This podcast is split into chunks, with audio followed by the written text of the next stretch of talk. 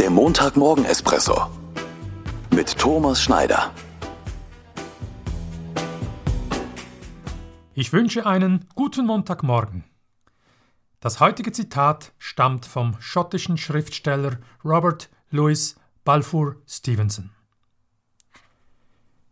Beurteile einen Tag nicht danach, welche Ernte du am Abend eingefahren hast, sondern danach, welche Samen du gesät hast.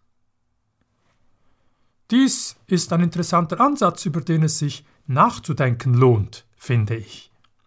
Ob ein Tag, ob eine Woche erfolgreich war, messen wir oft nur am Ertrag, im Idealfall natürlich einem großen Ertrag und am liebsten mit einem möglichst kleinen Aufwand. Für einen Return on Investment braucht es aber zuerst ein Investment. In den Worten des Zitates, wer jeden Tag kontinuierlich Samen sät, wird später auch ernten können. So gesehen wird einem Tag, an dem ich gesät habe, früher oder später auch ein Tag folgen, an dem ich ernten kann.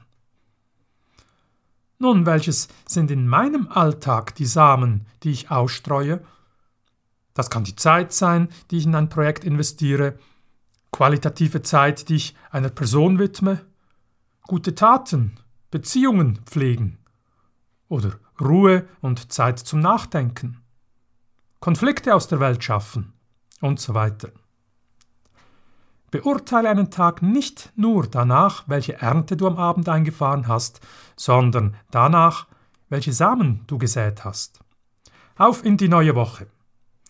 In dieser Woche werde ich mich jeden Abend fragen, welche Samen ich während des Tages bewusst ausgesät habe. Ich wünsche dir, Ihnen eine gut investierte Woche. Bis zum nächsten Montag.